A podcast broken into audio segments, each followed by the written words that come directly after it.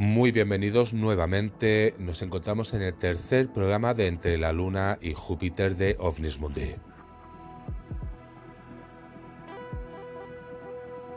Existe una frase muy conocida por todos. Aquel que no la ha dicho seguro que la ha escuchado. Resulta que esta frase dice que la verdad os hará libres. Y es que nunca, mejor dicho, porque en Narras de la Verdad, en temas de testimonios, en temas de observaciones de objetos volantes no identificados, deberíamos decir que por eso justamente existen grandes mentiras. Grandes mentiras que muchos dispersan a los cuatro vientos como esporas de malas hierbas, porque resulta que todo lo que se explica no tiene nada que ver con la verdad. Se suele decir también que las mentiras tienen las patas muy cortas y realmente podríamos describir la desclasificación OVNI llevada en España del año 1992 como una de ellas. Podríamos decir, en este caso, que hay varios investigadores que han denunciado justamente esta presunta pantomima y maquillaje de estos antes de ser publicados por el Ministerio.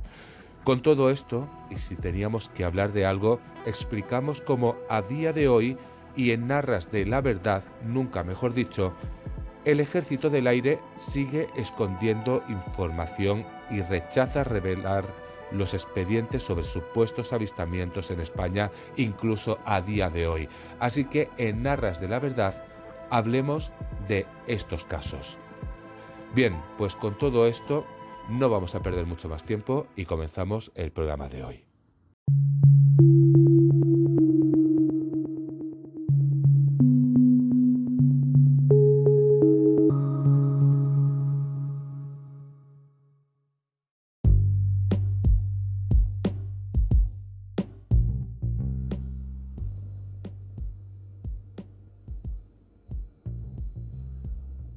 En Arras de la Verdad, como os he dicho en un principio, podíamos hablar de muchísimos expedientes.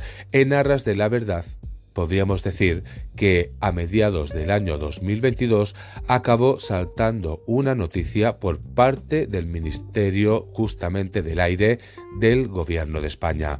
Y es que si anteriormente ya se habían desclasificado archivos, los que aparecían ahora, esos no se han desclasificado.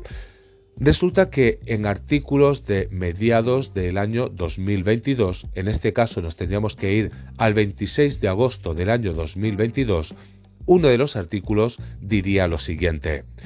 El Ejército del Aire rechaza revelar los expedientes sobre supuestos avistamientos de ovnis en España.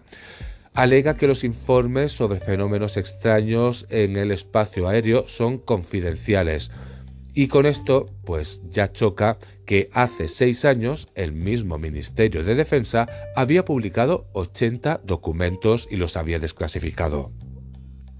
Choca bastante que cuando entramos a buscar información en Google justamente sobre ovnis, pues siempre aparecen las noticias más destacadas o las más importantes. Bien, pues resulta que de las más destacadas y más importantes, aparte de la que habla pues justamente del Departamento de Defensa de Estados Unidos que iba a crear o que había creado una oficina de resolución de anomalías en todos los dominios, el cual pues hacía constar que era una investigación de objetos no identificados en el espacio aéreo, en el mar y en el espacio exterior, pues justamente también aparece después este artículo de España. ¿Y qué nos diría este artículo en particular que llama tanto la atención?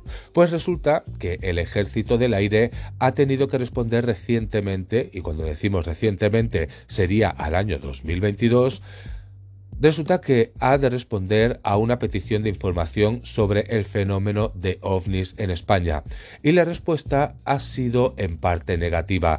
Los documentos solicitados están clasificados con la categoría de confidencial justamente pues para recabar información a lo que se dedican pues en este periódico pues se dedican a recabar información y consultan pues una resolución del Estado Mayor del Aire en la que concede solo parte de la información solicitada a un particular que registró en el Ministerio de Defensa una solicitud de acceso a la información pública al amparo de la Ley 19-2013 del 9 de diciembre de transparencia, acceso a la información pública y buen gobierno. La petición señalaba lo siguiente, que en la Biblioteca Virtual de Defensa se puede consultar un compendio de casos OVNI que han sido desclasificados. En su mayoría son ya conocidos correspondientes a desclasificaciones anteriores a su publicación en esta página de consulta pública. También incluyen la normativa militar sobre el fenómeno ovni de 1968 y 1985. Lo que quería el solicitante saber en este caso es que si en la actualidad existe una normativa similar en vigor y cuáles son sus parámetros. Asimismo, también estaba interesado en saber qué tratamiento se da desde el Ejército del Aire o cualquier otra instancia militar afectada a este fenómeno.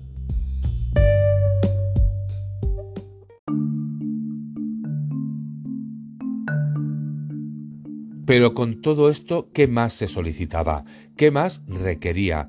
Pues información y acceso a casos posteriores a los recogidos en la citada biblioteca virtual que por su naturaleza eran susceptibles de ser conocidos de forma pública. También, en su defecto, el número de expedientes de este asunto que existen en la actualidad. Cuando se solicita esta información al Ministerio de Defensa, estos resulta que la hacen rebotar al ejército del aire al entender que le correspondía la competencia para responder a la petición planteada. El Estado Mayor del Aire analizó la solicitud y concluyó que procedía a conceder el acceso a la información solicitada, si bien solo en una parte. En la resolución firmada por el general segundo jefe del Estado Mayor del Aire, el teniente general Ignacio Bengoechea Martí, se explica que la normativa del Ejército del Aire que regula el tratamiento de los casos OVNI en la Instrucción General 40-5, que esta sería normas a seguir tras la notificación de avistamientos de fenómenos extraños en el espacio aéreo nacional, pues esta dice que esta instrucción general establece las normas relativas a la recepción de informes sobre avistamientos de fenómenos extraños dentro del espacio aéreo nacional, el procedimiento de elaboración de los informes y la clasificación y tramitación y custodia de los mismos. Bien, y con todo esto ¿Qué dice pues dicha instrucción? Pues resulta que la Instrucción General del Ejército del Aire establece que los expedientes hasta su desclasificación tendrán la consideración y tratamiento de confidencial. Señala el Estado Mayor del Aire y que el organismo responsable de su custodia será la sección de inteligencia del Mando Aéreo de Combate, que es el MACOM, el MACOM. Por lo tanto, y con todo esto, ¿cuál sería la respuesta? Pues se indica a la solicitud de transparencia por su naturaleza y hasta que no se realice la desclasificación de los expedientes, estos no pueden ser conocidos de forma pública. Con lo cual, y con todo esto, solicitar pues esta clase de información al amparo de esta ley, la 19 2013 del 9 de diciembre, resulta que no sirve absolutamente para nada. Bien, pues con todo esto, ¿cuál sería la última desclasificación que se realizó en España? Pues esta fue en el año 2016, donde el Ministerio de Defensa publicó, pues, y a eso se refería el inicio de esta consulta en forma digital, 80 informes desclasificados que sumaban 1.900 páginas y que se referían a supuestos avistamientos de ovnis en España. Los informes abarcaban desde el primer caso registrado en el año 1962 en San Javier, en Murcia, hasta un aviso del año 1995 en Morón de la Frontera, en Sevilla. En estos archivos desclasificados pues constan pilotos de aviaciones comerciales, también militares, marineros que navegaban en barcos vecinos de zonas urbanas, etcétera, etcétera, etcétera. Resulta que Defensa había iniciado el proceso de desclasificación de expedientes sobre ovnis en el año 1991 los documentos desclasificados los depositó en la Biblioteca Central del Ejército de Aire y en el año 2016 los digitalizó y publicó en la Biblioteca Virtual de Defensa. Ese es el otro punto del que vamos a hablar ahora.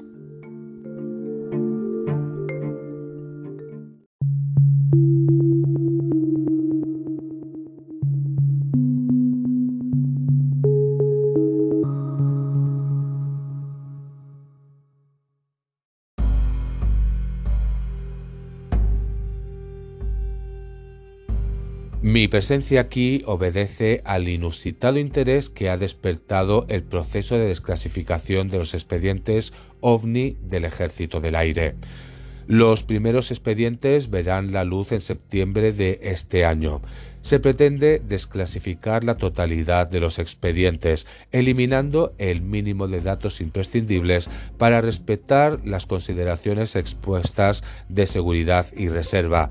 Pero estoy seguro de que será dificilísimo convencer a todo el mundo de que se desclasificará la totalidad de los expedientes. Siempre quedará alguien que piense que algo se queda dentro.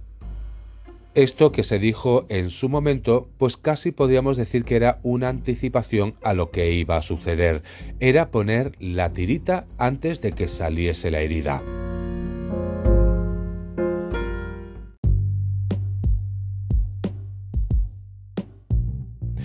Resulta que esto que os he dicho, en el año 1992, en marzo, la Junta de Jefes del Estado Mayor Español toma la decisión de que se hagan públicos los expedientes X OVNI que el ejército de España conservaba de forma clasificada y bajo el máximo secreto.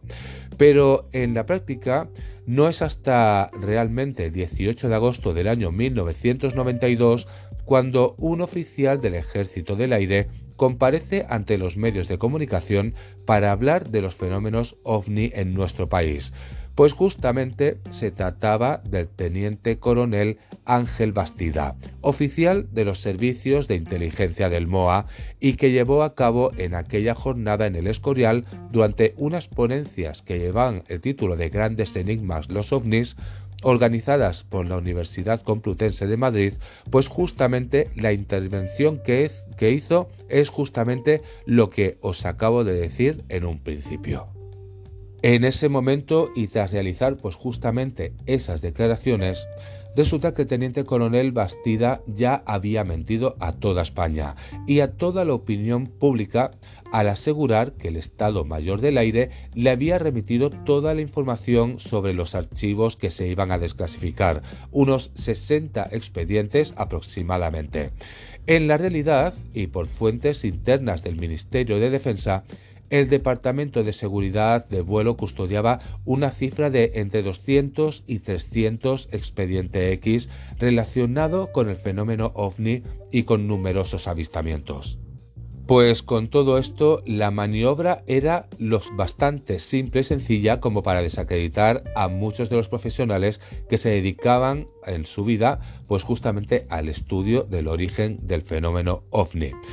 No se aireaban al completo todos los archivos clasificados, lo primero, y de los que se aireaba cierta información, se hacía pero de una forma muy recortada y con numerosos datos falsos, para justamente restarle credibilidad a cada caso. Que nadie acabe pensando que en España pues se ha llegado a capturar algún platillo volador en plena incursión, porque esto pues no es así. Y es que esto, pues justamente no era algo que esperaban encontrar los expertos en este tipo de archivos desclasificados. Pero lo cierto es que de eso de falsear datos y diferentes documentos hay pues una gran diferencia. Con todo esto que os estoy explicando, pues resulta que los expertos pudieron verificar que existía en España, al estilo pues americano, una auténtica red de desinformación creada alrededor del fenómeno ovni. Pues esto nacería en el año 1968 con los primeros casos de avistamientos. Y es que si tenemos que hablar justamente de que alguien mete zancadillas a lo obvio y a lo innegable, pues podríamos decir que algunos militares, porque no son todos, son algunos, son los que te ponen el pie a ver si te caes no una, sino varias veces.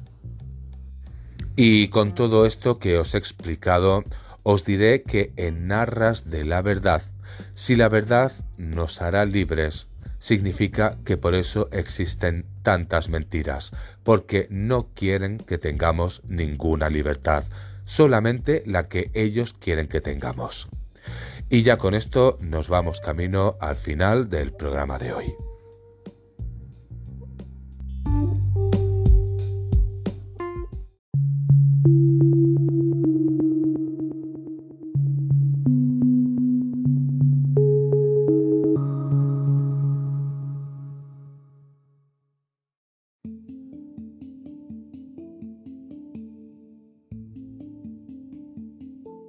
Llegamos al final del trayecto del programa de hoy. Hemos estado hablando pues justamente de casos españoles, hemos estado hablando de las clasificaciones y las desclasificaciones también que han habido. En este caso, bueno, pues en un primer momento hemos buscado y hemos hablado de lo más reciente que se sabía sobre todo esto. Y después, pues ya nos hemos ido un poquito más para atrás y hemos estado averiguando que esta clase de archivos que se desclasificaron pues tienen un cierto olor a que se ha toqueteado un poquito antes de ser publicados. Bien, pues ya con todo esto, bueno, cada uno puede pensar lo que mejor le parezca. Algunos pensarán que sí, que esto es cierto y que se ha manipulado, y otros pensarán que no, que esto no ha sido así. Bien, aquí cabe cualquier opinión en ese sentido. Con todo esto, solamente daros las gracias una vez más por haber estado ahí y lo único que me falta por deciros es que nos vemos en unos días.